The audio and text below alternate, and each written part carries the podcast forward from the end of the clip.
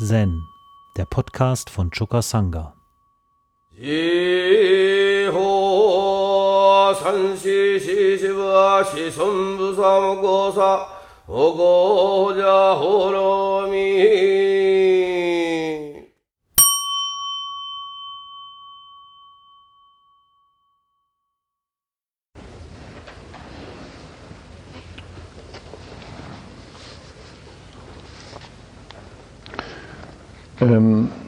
Ich möchte heute einen Text aus dem sogenannten Plattform Sutra des sechsten Patriarchen zugrunde legen. Und zwar äh, ein Text, der aus dem Endteil dieses Sutras stammt, wo sich der sechste Patriarch an seine zehn Hauptschüler wendet, um Ihnen sozusagen zum Abschluss nochmal mit auf den Weg zu geben, was ihm besonders wichtig ist. Und davon äh, lese ich euch so den ersten Teil vor. Dem sind viele Dinge wichtig, ja. Aber ich fange mit dem an, was er an erster Stelle nennt.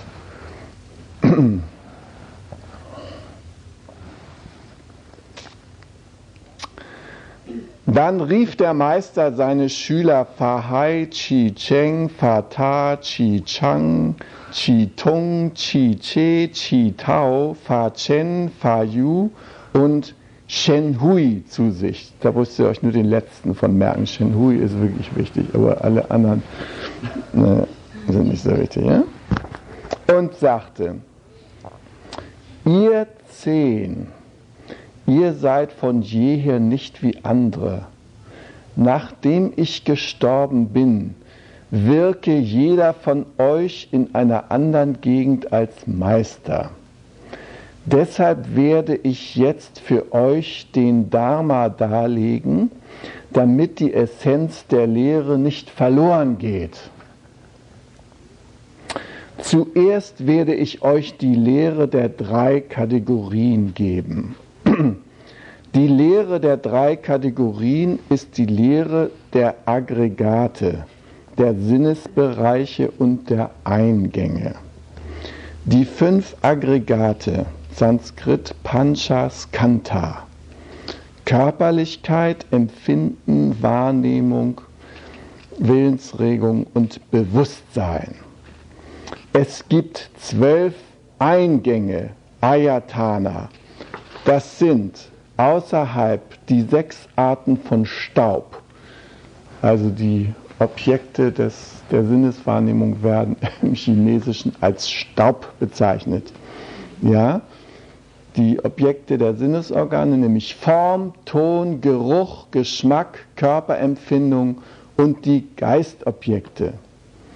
Innerhalb sind es die sechs Tore, nämlich Auge, Ohr, Nase, Zunge, Körper und Intellekt. Es gibt 18 Sinnesbereiche, 18 Datus, 18 Reiche. Das sind die sechs Arten von Staub, die sechs Tore und die sechs Arten von Bewusstsein, nämlich Sehen, Hören, Riechen, Schmecken, Fühlen und Denken. Im eigenen Wesen sind alle 10.000 Dinge enthalten. Diesen Satz muss ich nochmal wiederholen. Im eigenen Wesen sind alle 10.000 Dinge enthalten. Dies wird Speicherbewusstsein, Alaya Vijnana genannt. Wenn unterscheidende Gedanken sich erheben, entfaltet sich das Bewusstsein, die sechs Arten des Bewusstseins werden erzeugt und aus den sechs Toren erscheinen die sechs Arten von Staub. Diese drei Sechser, sechs Sinnesorgane, sechs Sinnesobjekte und sechs Arten des Bewusstseins ergeben 18. Abhängig vom eigenen Wesen entsteht ihr Wirken. Wenn das eigene Wesen im Irrtum ist, entstehen die 18 Irrtümer.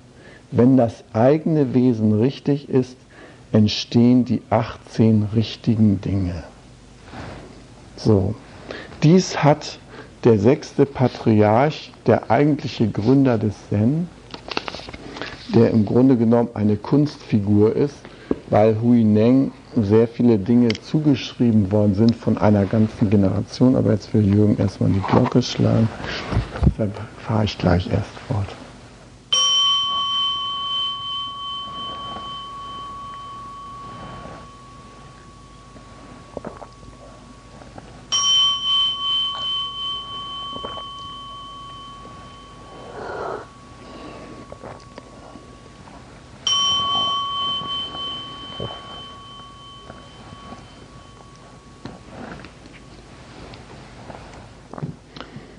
Also, diese drei äh, Kardinal ähm, ja, hat der sechste Patriarch zu den ähm, grundlegenden Dingen gezählt. Und ähm, als diejenigen, die ihm besonders wichtig waren, und zwar nicht im Sinne von äh, Theorie, sondern im Sinne von Praxis. Ja? Im Sinne von Praxis wollte er das verstanden wissen. Und ähm, äh, ich merke immer wieder, wenn hier im Westen über Buddhismus gesprochen wird, dass diese grundlegenden Sachverhalte, zu denen eben auch die fünf Skantas gehören, dass die ähm, zwar so genannt werden und aufgezählt werden und wir rezitieren die täglich zweimal, aber warum die für den Buddha so wichtig sind, das wird irgendwie immer wieder äh, verdrängt von uns. Ja? Und das liegt einfach an der Gewohnheit, dass wir mit einem ganz anderen Persönlichkeitskonzept aufgewachsen sind hier, als das im Osten der Fall ist. Ähm, bei uns äh, herrscht die Vorstellung und wir werden darin eingeübt von Kindesbeinen an, ja, dass es ein in sich äh, substanzhaftes, eigenständiges, äh, markierbares, begrifflich fassbares Ich gibt, ja, das irgendwie so etwas wie einen festen Bestand ausmacht. Und ähm, es gibt äh, in der westlichen Psychologie oder gab zumindest in den 60er und 70er Jahren sehr viel Literatur zu dem Thema, wie diese Identität, die Ich-Identität entsteht, welche Störungen es bei der Entstehung dieser Identität gibt, äh, welche psychologischen Folgen das hat und so weiter. Und immer ist ähm, äh, Höhepunkt der Äußerung in diesem Zusammenhang, dass es sehr wichtig ist, dass ein Mensch eine Identität aufbaut. Ja? Also bei uns wird äh, auf das Kind eingewirkt von frühesten Kindheitstagen an mit ich prägenden Nachrichten. Ähm, es werden ihm zum Beispiel bestimmte Eigenschaften zugeordnet. Ja? Man lernt als Kind relativ schnell, also das große Potenzial von Eigenschaften, äh, über das man verfügt, ja, das hat bestimmte Besonderheiten bei einem selber. Ja. Ähm, diese Besonderheiten werden einem mitgeteilt als Feedback zum Beispiel von der Umwelt, der elterlichen Umwelt, den äh, anderen Personen, die auf uns einwirken und führt dazu, dass dieses Potenzial, was im Prinzip erstmal formlos ist, in bestimmter Weise ausdifferenziert wird. Ja? So entstehen in uns Vorstellungen davon, dass wir bestimmte Eigenschaften hätten. Ja? Wir erleben uns in bestimmten Umständen, in einer bestimmten Umwelt und uns wird dann vermittelt, wir hätten bestimmte Eigenschaften. Ja? Und äh, mehr und mehr verbindet sich äh, damit die Vorstellung, dass sich unser Ich aus beispielsweise solchen Eigenschaften zusammensetzt. Ja? Dass wir Identitätsmerkmale ansammeln im Laufe unseres Lebens. Ja? Ähm, jeder von uns kann ein Lied davon singen. Ja? Ähm, wir haben alle ähm, erlebt, dass wenn sich unser Potenzial in einer bestimmten Richtung regt, dass das zum Beispiel nicht immer auf Zustimmung stößt und so entstehen Eigenschaften. Wir markieren einen bestimmten Bereich an Eigenschaften, mit, die wir mit leidvollen Erfahrungen verbinden. Und das sind dann die negativen Eigenschaften oder die Eigenschaften, mit denen wir eben nicht erfolgreich sind im Leben, ja? die nicht zu unserem äh, ähm, positiven Lebensgefühl beitragen. Genauso gibt es bestimmte Eigenschaften, mit denen wir gut landen äh, in unserer äh, Umwelt, in der wir aufwachsen. Und diese Eigenschaften, die äh, definieren das, was bei uns so erfolgreich ist. Ja? Und so entstehen ein, eine Persönlichkeit, ja, die also eine Schokoladenseite herausbildet, die Schattenbereiche herausbildet und weitere Schichten. Ja? Und das ist etwas, äh, an dem unsere Kultur regelrecht arbeitet, dass das entsteht. Daran wird gearbeitet, ja. Äh, und wir selber äh, geben uns auch immer äh, wieder Rückmeldung. Beispielsweise in meiner Familie und unter meinen Geschwistern war das so, also äh, Peter, das ist der Techniker, das war mein Bruder, der heute Pilot ist. Ja. Ihr könnt sehen, wie das prägt. Ja, das ging mit drei Jahren los. Da hieß es immer, Moment, da muss ein Nagel eingeschlagen werden. Peter, komm mal her, hier, du bist der Techniker. Das war eine tendenziöse Mitteilung von meinem Vater, der uns beide vorgesehen hatte, mein Bruder für den technisch-kaufmännischen Bereich der Firma, den technischen ingenieurmäßigen Bereich der Firma und mich für den kaufmännisch, äh, kaufmännischen Bereich. Ja? Und deshalb wurden wir schon, also schon als Kinder so äh, in diese Bereiche da hineingelockt. Ja? Ich galt dann als der Intellektuelle und gelegentlich auch Zerstreute, ja, dem man also nicht zu viel Praktisches zumuten darf und so weiter. Jeder, jeder von unseren Geschwistern kriegte so, ein, äh, so eine Prägung aufgedrückt, ja, oder wir haben uns dafür bereit gehalten, wie auch immer. Es entstand jedenfalls eine Identität, die sich im Lebensprozess da fortgesetzt hat. Ja? Also wir haben diese Prägung mitbekommen und Vorstellungen darüber, also ich bin der technisch Begabte, du bist der äh, geistig Begabte und so weiter. Du wirst später mal eine gute Hausfrau und Mutter werden, war das Ideal für meine Schwester, ja. Und für meinen jüngeren Bruder, der galt eben von vornherein als unabhängig, äh, schwer einzuordnen und äh, unberechenbare Natur, ja. Ist er auch geworden, er hat erstmal 40 Millionen Schulden jetzt gemacht auf dem Familienkonto und das Familienerbe durchgebracht. Ja. Also in unserer, in unserer westlichen Kultur ja, wird unglaublich mit diesen Prägemechanismen gearbeitet. Es werden Glaubenssätze an uns herangetragen, die wir schließlich selber glauben. Und dann meinen wir, Christoph ist der und der, so und so definierbar. Ja? Und der Buddha hat gesagt, diese Art von Prägung ist verhängnisvoll für uns, weil das erzeugt unglaubliche Leiden, ja? weil uns das zu einer Enge äh, heranbildet, die überhaupt nicht unserem Wesen entspricht. Und jeder von uns, der hier sitzt, hat diesen Engpass, ja nicht einen Bypass, sondern einen Engpass regelrecht anoperiert gekriegt im Zuge seines persönlichen Werdens. Und wir schlagen uns heute noch damit rum. Und für den Buddha war es essentiell, diese identitätsstiftenden Bereiche unserer sogenannten Persönlichkeit klar zu durchleuchten. Und das ist auch für uns hier wichtig. Ja?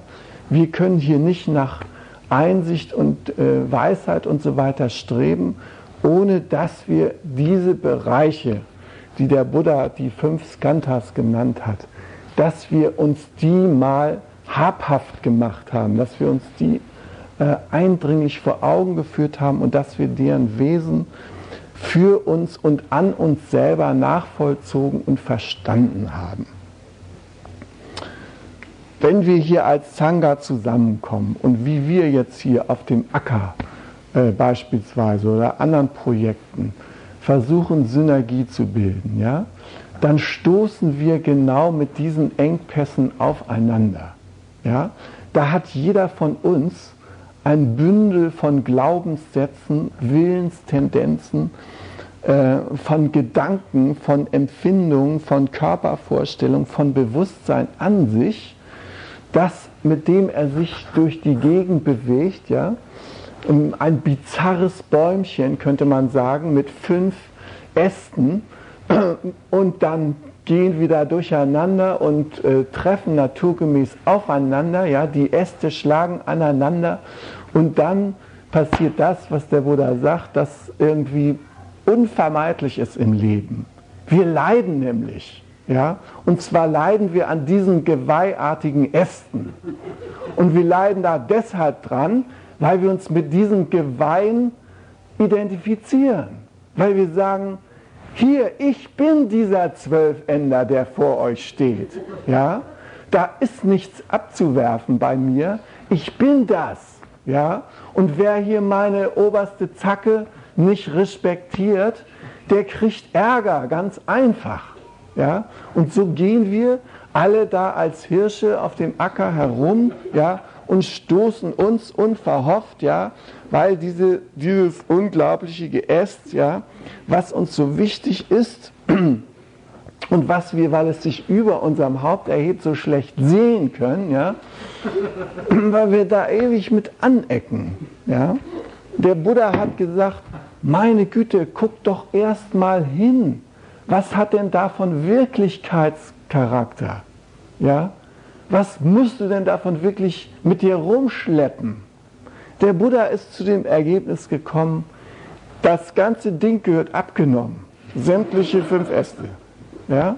Sowohl wie wir uns definieren als äh, über unsere Formmerkmale, über unseren Körper, ja? über unser Verhältnis zur äußeren Welt. Ja? Rupa, dieses Skanta, es geht beim Buddha von außen nach innen. Scheinbar außen nach scheinbar innen. Denn nach Buddhas Auffassung, wie auch Huineng sagt, sind die 10.000 Dinge alle in uns. Ja? Es gibt da im Grunde keine Unterschiede zwischen außen und innen. Und wir stoßen im Grunde genommen auf einen Bereich der Innenwelt, wenn wir hier um uns schauen. Ja? Da ist der Archetyp Jens Meggers in mir, ja? Der riecht bei mir bestimmte Dinge an, ja, wenn ich darüber schaue zu Tina, ne, mit der habe ich heute noch ein Gespräch, da wenn ich daran denke, werden schon andere Dinge in mir angeregt.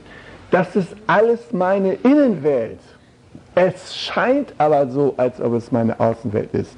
Rupa, ja, Rupa Skanta, das erste, was wir nennen, Körper, alle Vorstellungen, alle alle äh, Datenverarbeitung, die, die wir betreiben in Bezug auf diese äußerlichen Formen, ja, angeblich äußerlichen Formen, das stiftet in uns Ich-Gefühl. Ja?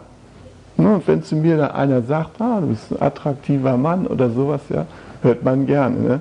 Wenn meine Kinder sagen, oh Papa, da hast du ein Foto, da hattest du ja noch braune Haare und einen Bart, wo ist das denn geblieben? Ja, dann stellt man mit Schrecken fest, dass bestimmte Sprossen des Geweiß schon abmontiert worden sind. Ne? Gut, da kann man nicht mehr so flott mit angeben. Ja? So, das passiert im Laufe der Zeit. Ja? Also sie sind nicht so unveränderlich, wie sie in unserer Vorstellung von uns selber sind. Ja? Aber in unserer Vorstellung von uns sind das massive äh, Sachverhalte, ja, was wir beobachten und was wir uns selber zu. Ihr braucht euch nur mal vor den Spiegel stellen, da könnt ihr feststellen, wie massiv eure Vorstellungen von euch sind. Wenn zum Beispiel die eine Brustwarze links ein bisschen traurig guckt, ja, oh Gott, da ist was los, ja. Es passt nicht zu eurem Selbstbild, es passt nicht zu eurem Identitätsvorstellung, die ihr von euch selber habt, ja. Und ich bin jetzt nur bei der alleräußersten Schale. Ja? Wenn man weitergeht, kommen wir auf den Bereich der Empfindung. Wir können gar nicht beobachten etwas im sogenannten Außen, ohne dazu eine Empfindung zu produzieren. Ja? Es geht gar nicht. Ja? Wen ich hier auch angucke, das löst sofort eine Empfindung in mir aus. Ja? Und da sind manche angenehm und manche sind eher unangenehm und so weiter. Der Buddha sagt, halt, stopp. Wer empfindet denn da überhaupt? Geh doch mal nach. Guck doch mal. Wer ist denn das, der da was empfindet? Ja? Wir haben diese Empfindungsreaktion. Ja? Wenn Miriam ihren Bruder am Abend sieht, ja, dann hat sie häufig eine Empfindung, äh, dass der eigentlich äh, besser sofort unter der Bettdecke verschwinden sollte. Ja? Also es gibt so da so ein gewisses Spannungsfeld. Ja? Und ähm, wenn ich nicht rechtzeitig mit der Geschichte da oben erscheine, dann war es früher üblich, dass die ihre Empfindung da gleich erstmal ausgetragen haben. Ja? Der hat mich so angeguckt, da konnte ich nicht anders als zulangen. Ja? Ich bin jetzt schon ein bisschen vorgerückt, ein bisschen weiter nach innen gegangen. Ja, denn nach den Empfindungen kommen dann die Gedanken, ja, die auch von diesen Empfindungen mit ausgelöst werden. Ja, die, die ganze Wahrnehmung wird in Gedanken gefasst. Und der nächste Schritt ist, dass wir ähm, zu unserem großen Reaktionspotenzial, ja, Samskara, dass wir dazu ähm, Zugriff nehmen. Aber nicht bewusst, sondern unbewusst. Ja? Die Reaktionen erfolgen einfach. Ja? Wir äh, laufen einfach rot an. Ne? Bestimmte Knöpfe werden gedrückt, ja, und dann läuft dieses, dann läuft dieser Prozess an. Das heißt, unser ganzes Reaktionspotenzial, Samskara, der ganze Tendenzenhaushalt wartet nur darauf, ausgelöst zu werden, damit ihn irgendjemand ankriegt. Ja, das ist ein ein unglaublich starker Ast an uns, der uns äh, mit am meisten zu schaffen macht, weil wir, der ist unserem Blick am meisten entzogen. Ja? Also der mh, hm, Samskara, der Bereich des sogenannten Unbewussten. Ja? Also da, wo wir einfach jemanden sympathisch finden und nicht wissen warum, ja, diese Sachen, ja, oder wo wir etwas tun und nicht wissen warum, ja. Also jeder von uns hat äh, dieses Samskara, das ein Riesenreich ist, ja, in das das Alaya auch hineinreicht, ja, Samen, die aus allen möglichen Ecken kommen und diese Samen, die werden berührt, ja, die sind auch und wir identifizieren uns mit diesen Samen, die da berührt werden, ja, mit dem Ärger, der da hochkommt oder was weiß ich, ähm, aus diesem Samskara kann alles Mögliche aufsteigen an Reaktionen. Und wir sind dann diese Reaktion. Wir sagen dann, das bin ich. Ja? Und eine bestimmte therapeutische Richtung hat empfohlen, das auszuagieren. Ja? Damit man sich diese Reaktionsmuster da klar machen kann. Ja? Das ging bis dahin, dass man also stellvertretend für die eigene Mutter irgendwelche Sofakissen erwürgen sollte und so weiter. Ja? Ähm, man wundert sich, dass andere Bereiche unseres Anhaftens da nicht rebelliert haben und gesagt haben, das ist doch nur ein Sofakissen, das ist doch nicht die alte. Ja? Aber interessanterweise, ja, da sich alles in unserer Innenwelt abspielt, können wir äh, solche Kissen tatsächlich stellvertretend dafür einsetzen. Ja? Ich selber habe mal in irgendeinem Encounter-artigen Veranstaltungen vor einem Seesack gesessen, der irgendwie mit was gefüllt war, Holzwolle oder so, und der hatte dann eine äh, Seefahrtsmütze auf und den sollte ich dann als meinen Vater ansprechen. Und ich sage euch, ich habe geheult. Ich habe den als meinen Vater angesprochen und ich habe den Sachen gesagt und das war äh, harter Tobak, ja, alles was in mir vorging, ja. Den habe ich in mir, ja, und so ein Sack ist geeignet, das auszulösen. Ja? Ne? So ungefähr so wie Konrad Lorenz beschrieben hat, wenn man die Täuberiche lange genug von den Tauben trennt, dann braucht man nur noch einen Tennisball reinzurollen und der fängt an zu Rukuk und so weiter und das ganze Liebesspiel auf dem Tennisball abzuziehen. Ja? Deshalb, es ist in uns. Die Geweihe sind in Wirklichkeit in uns, ja. Und wir schlagen uns mit den Teilen rum, weil wir uns damit identifizieren. Wir definieren uns darüber. Ja, wir sagen, ich bin das geschlagene Kind von dem und dem oder ich bin das Kind getrennter Eltern oder ich bin, ich bin, ich bin. Und der Buddha sagt, wer? Bitte zu Ende forschen. Wer denn? Wer denn? Zeig ihn mir. Ja, und wenn wir einsteigen in die Skantas und da anfangen zu forschen, dann werden wir schließlich feststellen, dass wir auf diese Frage, wer keine Antwort geben können. Ja? Wir gehen also über Rupa, das war Körper, Vedana, Empfinden, Gefühl, Samnya, Gedanken, Wahrnehmung, Samskara, Willenstendenzen, äh, bis hin zu Vijnana, also dem inneren Beobachter, ja, dieser Bewusstheit, die diese ganzen Sachverhalte irgendwie äh, ortet und so weiter. Das ist die innerste Instanz in uns. Ja? Ähm, jeder von uns tut das und in all diesen Bereichen nehmen wir eine Datenflut auf und verarbeiten die zu Ichs. Jeder von uns macht das. Ja? Ich, ich, ich, ich, ich bin die Summe dieser auf diesen Kanälen vermittelten Daten. Und der Buddha sagt, bitte schaut genau hin. Prüft diese Daten, die ihr da abgespeichert habt. Prüft diese Dinge, mit denen ihr umgeht. Ja? Prüft eure Gedanken. Prüft eure Empfindung. Wer soll denn das Ich sein davon? Welcher Gedanke? Ja? Was soll es sein? Wo ist denn euer Ich? Wo manifestiert es sich? Und wenn wir das ernsthaft erforschen, kommen wir zu einem Ergebnis, da ist kein Ich. Aber es verlangt von uns, dass wir das zu Ende gehen, dass wir jedes Skanta wirklich untersuchen, ja? dass wir wirklich hineinsteigen, dass wir merken, es handelt sich um einen Gedanken, das bin nicht ich. Ja? Es, ist, es ist Gedanke, Gedanken kommen und gehen. Wir wissen gar nicht, woher sie kommen. Sie sind da, es gibt Gedanken, die wir mit anderen teilen. Es gibt Gedanken, die wir nur alleine haben. Ja? Aber es sind einfach nur Gedanken. Es ist sinnlos zu sagen, das ist mein Gedanke, den lasse ich mir patentieren und dann habe ich für den Rest meines Lebens ausgesorgt. Wird zwar bei uns so gehandhabt, wird auch anerkannt, ja, genauso wie man so ein Stück von der Erde, von diesem Kosmos sich also eintragen lassen kann in irgendein Buch und dann ist das irgendwie meins, ja. Und wenn da noch Indianer drauf leben, dann kann ich die rausschmeißen mit meinen Bodyguards und Pistoleros, ja.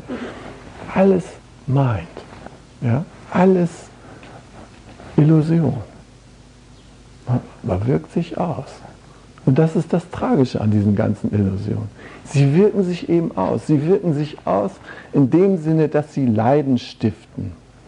Und deshalb sagt der Buddha, lass uns rangehen an den Speck, lass uns diese fünf Skantas untersuchen, lass uns in der Meditation uns damit beschäftigen, um diese Art von Identitätsgefühl, das Anhaften an bestimmten Gedanken, an bestimmten Gefühlen, an bestimmten Körpermerkmalen, an bestimmten unbewussten Tendenzen, an bestimmten Formen des Bewusstseins um das zu lockern. Die ganze Übung geht im Grunde genommen darum, diese ange, angedockten Daten loszulassen. Ja? Es ist ein riesiger Löschvorgang. 200 Millionen Gigabyte. Ja? Alles aus der Vergangenheit schleppen wir ständig mit uns rum, ja? tragen wir ständig an alle möglichen Sachverhalte heran. Ja? Wo ist die Löschtaste? Hier. Hier in der Sendung ist die Löschtaste. Und bitte drückt sie doch auch. Ja? Wenn ihr das tut, wenn ihr diese Geweihe los seid, ihr könnt euren Kopf anders bewegen. Ich schwöre es euch. Es ist ein ganz anderes Existieren Warum wollt ihr schränkeweise die Skantas auf euch herumschleppen? Warum wollt ihr euch so durchs Leben bewegen? Warum wollt ihr euch so schwer machen? Ja? Ja, und in der Meditation stoßen wir eben auch auf die fünf Skantas. Ja?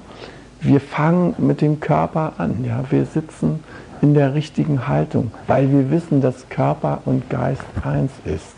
Ja? Wir wissen, dass wie wir sitzen, so ist unser Geist. Deshalb achten wir auf die Verhältnisse unserer Skantas. Wir gehen mit diesen Skantas, mit diesen identitätsstiftenden Kanälen, die irgendwie am Laufen sind, mit denen gehen wir achtsam um. Ja? Wir machen hier Gascho, wenn wir in die Sendung kommen. Wir setzen uns achtsam hin, wir bewegen uns in dem Raum achtsam, weil wir Pflege unseres Geistes betreiben. Ja? Weil das dient uns. Es ist sinnvoll, an unserem Geist zu arbeiten in dem Sinne, dass wir uns dessen bewusst sind, den Verhältnissen, wie die Dinge zusammenspielen. Äh, und genauso geht es mit dem Gefühl, ja, auch mit den Empfindungen. Wir sitzen achtsam und nehmen unsere Empfindungen wahr. Wir sagen nicht, das Knie tut nicht weh, ja, sondern wir, wir, nehmen das wahr, dass es weh tut. Ja. Wir werden uns aller dieser Verhalten, Sachverhalte bewusst, ja, aber wir identifizieren uns nicht damit. Wir sagen nicht, ich bin das Knie. Wem tut es weh? Forscht doch mal genau. Wenn ihr danach guckt, werdet ihr niemanden finden. Als ich das erste Mal beim Session war, alle wissen und kennen die Geschichte, ja, haben meine Knie so dermaßen wehgetan, dass dieser Schmerz den gesamten Bereich meiner Denk- und Bewusstseinstätigkeit ausgefüllt hat. Ich fühlte mich wie der Droge, Drogi vor der Apotheke, der hinter der Scheibe das heiß begehrte Heroin in der Verpackung von Morphiumpillen oder sowas sieht, ja. Und nur noch einen Gedanken hat, ran an das Zeug, ja. So beherrschte mich der Gedanke, raus hier. Nur raus, nur raus, nur raus, ja. Meine Güte, habe ich gedacht, so fühlen die sich also, ja. Alles wird beherrscht. Alles. Der gesamte Bewusstseinshorizont ist vollständig ausgefüllt damit. Und so war der vollständig ausgefüllt bei mir mit Knieschmerzen. Ja? Wie ein riesiger Luftballon, der mein ganzes Gehirn und alles, was nur mit Denken voll sein konnte, ausgefüllt hat. Ich konnte, hatte keinen Zugriff dazu. Ja? Ich hatte, äh, ich war damit identifiziert. Ich habe gesagt, Christoph, das bist du. Dieser rote Ballon da, der jetzt sagt, alles Knieschmerz hier, ne? nichts viel raus hier. Und es hat echt drei Tage gedauert. Die Knieschmerzen waren natürlich nicht weg, ja. Bis dieser Ballon allmählich klein geworden ist, ja. Der wurde so, schlaffte, die Luft ging raus und war so ein wie so ein abgelegtes Präservativ irgendwo noch vorhanden, aber nicht mehr von Bedeutung, ja, konnte ich damit anders umgehen. Mit einmal war wieder Platz in meinem Geist. Ja. Und so ist es, wenn wir diese Schränke loswerden, ja, die uns die fünf Skantas aufhalsen, wenn wir damit nicht bewusst umgehen. Es entsteht wieder Platz und damit steht uns ganz andere Energie zur Verfügung. Wir kommen in eine ganz andere geistige Verfassung rein. Und die versuche ich euch ja immer wieder schmackhaft zu machen, obwohl ich weiß, dass ihr euch die nur selbst schmackhaft machen könnt. Ja? So, und dann gehen wir, werden wir weiter subtil und dann kommt der Hauptarbeitsplatz, ja, die Gedanken, die da in unserem Gehirn rumrasen. Ja? Wo wir uns auch wieder identifizieren. Ja? Ne? Also das kommt, ob Oma nun 70. Geburtstag hat oder was da auch immer an Gedanken auftaucht. Ja? Es sind alles Dinge, die uns beschäftigen. Nicht oder im Vedana Skanta hier gegenüber da die Trommler. Ja? hm, wie können wir damit umgehen? Ja, wir sitzen hier in Meditation und da wird getrommelt und draußen spielen die also gerade Ritter der, der Kelche und hauen sich gegenseitig die Holzschwerter auf den Kopf ja, und machen da Geschrei und Wein und so weiter. Ja, wie können wir damit umgehen in der Meditation? Ja? In dem Augenblick, wo wir uns damit identifizieren und sei es in der Vorstellung, das belästigt mich jetzt, ist auch eine Form der Identifikation. Ja? In dem Moment erfüllt das unseren Geist und macht uns den Weg zum Eigentlichen schwer. Ja? Deshalb gehört zu unserer Übung, alle Geräusche, die wir hören, ohne zu urteilen, an uns herankommen zu lassen. Im Grunde genommen müsste man so einen Trommler da, der uns hier aus der Meditation bringt, den müsste man sich anhören wie jemand, den man dafür bezahlt hat, dass er trommelt. Ja? Angenehm, ne? schön, ah, auch noch trommeln und so weiter. Das wäre das Schönste, wenn wir so hören könnten. Ja? Ja.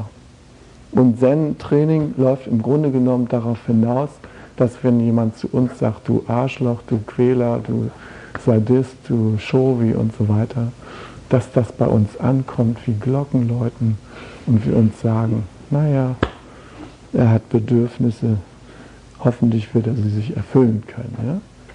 So.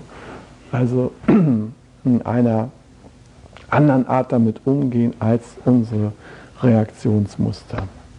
Gut, und mh, hm, dem sechsten Patriarchen lag es einfach am Herzen, dass uns klar ist, dass die 10.000 Dinge in uns äh, existieren. Ja? Jeder von uns merkt, wenn wir die Augen zumachen, sofort sind wir erfüllt von einer Welt. Das ist interessant, ja? Wir könnten ja alle in der Sendung übernachten, wenn wir die Augen zumachen dann ist da jeder in einer ganz eigenen Welt, ja, und da spukt alles Mögliche drin rum. Und es lohnt sich, diese Welt sich klar zu machen, zu durchdringen und auszumisten, ja, damit wir uns über diese Welt nicht identifizieren, weil das illusorisch ist. Ja. Das trägt nur dazu bei, dass wir gehörend durch die Gegend laufen. Und ich wünsche uns eben, dass wir im Zuge der Entwicklung unserer Sangha ähm, wirklich dazu kommen, mit dem Wesentlichen in uns so Verbindung äh, aufzunehmen, dass wir diese geweihartigen Strukturen, mit denen wir uns umgeben und an denen wir hängen, dass wir die lachend abstreifen können. Ja? lachend, dass wir uns einen Spaß daraus machen. Guck, da wechselt schon wieder so ein Knopf am Ohr, ja. Muss nicht sein. Ne?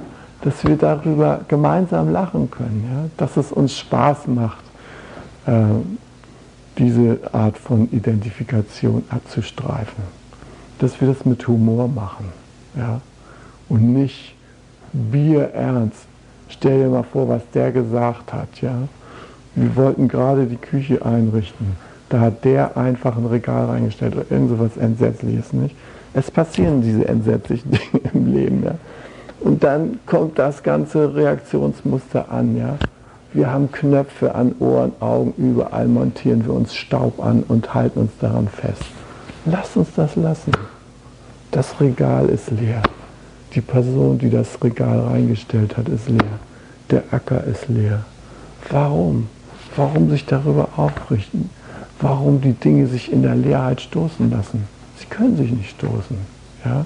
Sie sind alles nur Bewusstseinsstrukturen von uns, geprägt von Gewohnheiten anderer, Gewohnheiten, die wir schon geerbt haben, Gewohnheiten, die wir übernommen haben, Gewohnheiten, die wir selber ausgebildet haben und an denen wir hängen, jeden Tag neu. Also, lasst uns einen Schritt machen, diese Gewohnheiten, diese Prägungen zu durchdringen in allen fünf Wahrnehmungsbereichen, in allen fünf identitätsstiftenden Bereichen. Und lasst uns vordringen, bis zu der Frage, wer ist es? Und lasst uns die beantworten. Und dann können wir sehen, ob wir noch mit Hörnern aufeinander losgehen müssen oder nicht. Das empfehle ich uns allen. Vielen Dank.